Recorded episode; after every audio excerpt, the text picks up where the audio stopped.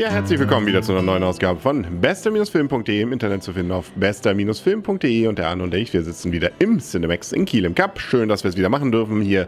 Vielen Dank dafür. Hallo Arne. Moin Henry. Moin, genau. Es ist zwar spät, aber der Norddeutsche hat da ja keine Hemmung, das ganze Tag zu sagen, hat ja mit dem guten Morgen nichts zu tun. Aber darüber reden wir gar nicht. Wir reden über Ready Player One. Man kann sagen, also wer mit Videospielen gar nichts anfangen kann und auch mit den 80er und 90ern, verliert ein bisschen Spaß am Film. Ja, aber nicht so viel, wie ich am Anfang gedacht hätte. So, also die angeblichen Anspielungen jeglicher Hinsicht sind da, aber sind nicht spielentscheidend. Genau. Man kommt trotzdem ins Endlevel sozusagen. Man muss ja nur sitzen und gucken. Das Ganze ist ein Team Spielberg-Film, eine Verfilmung eines Buches, ähm, sehr gehypt in den letzten Wochen und Monaten schon.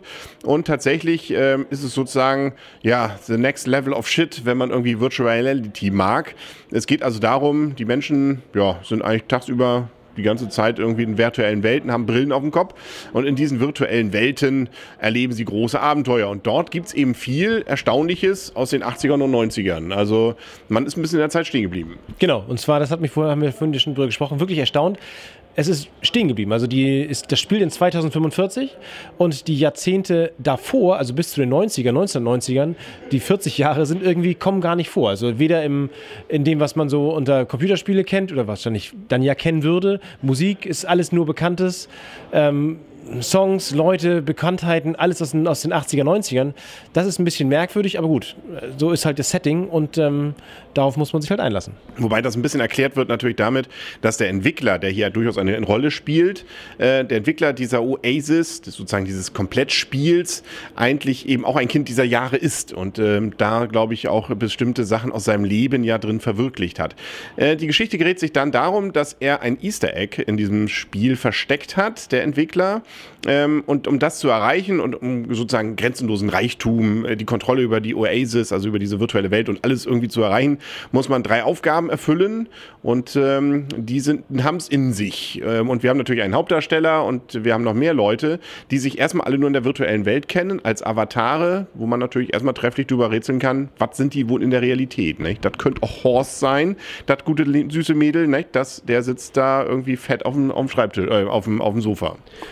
Genau, und äh, was man auch sieht, wenn äh, die Leute sozusagen erledigt werden, sprich also abgeschossen werden oder wie auch immer aus dem Spiel ausscheiden müssen, dann verlieren sie irgendwie all ihre Goldstücke und, und, äh, und äh, Errungenschaften, die sie haben und ein anderer kann sie aufsammeln. Das äh, passiert ein paar Mal, also vor allem bei Hauptdarsteller passiert das ein paar Mal und äh, das ist dann, darauf hätte man ein bisschen noch ein bisschen mehr eingehen können. Das fand ich eine coole Idee, hätte man ein bisschen mehr, so ein bisschen Pep noch reingebracht. Ja, wird es dann wahrscheinlich auch schon eng. Der Film hat ja schon Überlänge, also so gesehen, ähm, das auch noch mit einzubauen. Wobei, es gibt natürlich auch noch einen Bösen, äh, der hat gleich eine ganze riesige Firma, ist die zweitgrößte wohl der Welt, ähm, äh, die sich eigentlich nur damit beschäftigt, auch an dieses Easter Egg ranzukommen. Die haben ganze Farmen an Menschen, die da eben in diesen Spielen dann spielen. Und ähm, das ist auch ganz witzig gelöst. Ne? Immer wenn die dann da sterben, also zum Glück, das ist mal normalerweise bei diesen ganzen äh, Cyberspielen, wenn die dann in der real, virtuellen Welt, dann sterben sie irgendwie in der Realität auch. Das ist hier nicht.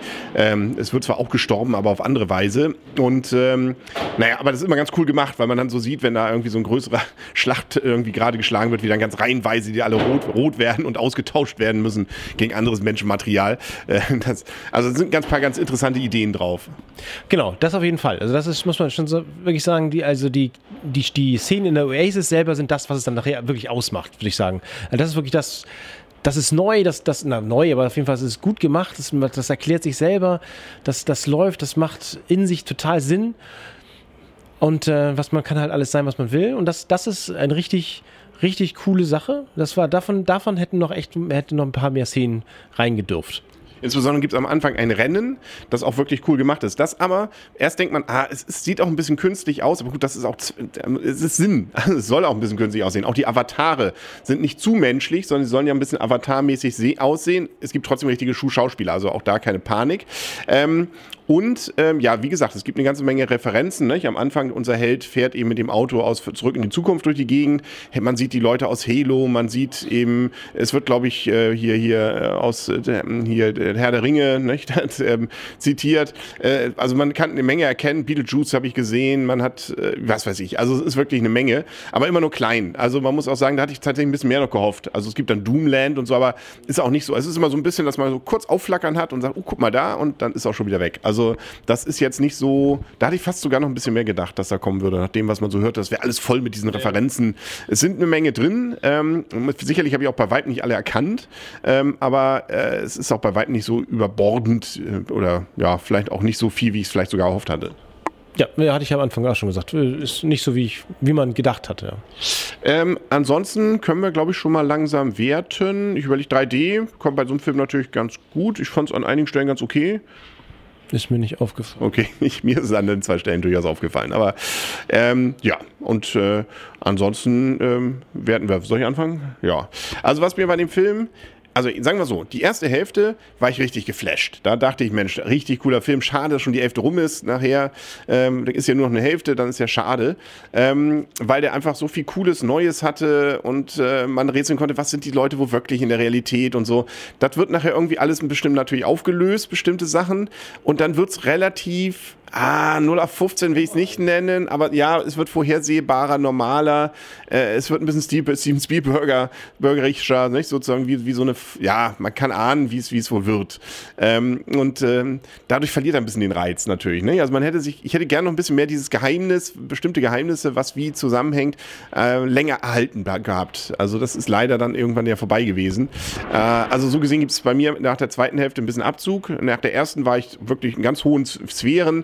Mit der zweiten Hälfte geht es ein bisschen runter, aber ich fand von vorn bis hinten war ich sehr unterhaltend, äh, fand ich sehr unterhaltend, weil ich mich sehr darüber gefreut. Also von meiner Seite sind es immer noch, ah, 8,5. Also es ist wirklich ein cooler Film. Also ähm, und macht Lust darauf, mal wieder Videospiele zu spielen. Sind auch schöne Anspielungen an bestimmte Videospiele auch ansonsten drin. jetzt nicht, wir haben gerade eben schon darüber diskutiert, ob wir jetzt Adventure mal spielen wollen oder nicht das Spiel. So ein altes VCR, äh, VCS-Spiel oder so. Aber ähm, ja, weiß man nicht. Aber nichtsdestotrotz, also 8,5. Also und ähm, ja, ich werde mir, glaube ich, zu Hause, es gibt so eine äh, Experience auch für Virtual Reality Brillen. Mal sehen, ob ich mir die mal runterlade und mal angucke. Ja, also es ist ähnlich bei mir. Die, die Szenen in The Oasis sind sicherlich richtig cool. Also die sind nett, die sind, wie gesagt, das macht Spaß, das kann man sich vorstellen, das kann man sich auch vorstellen, dass das die Leute so intensiv äh, beschäftigt, wie es da in diesem auch vorgegeben ist. Aber das, der, die Verknüpfung zur realen Welt, das ist, glaube ich, ist immer das Problem. Das gleich spannend hinzukriegen, was ist einfach die reale Welt, das ist dreckig, das ist schmutzig, da sind einfach die normalen Leute.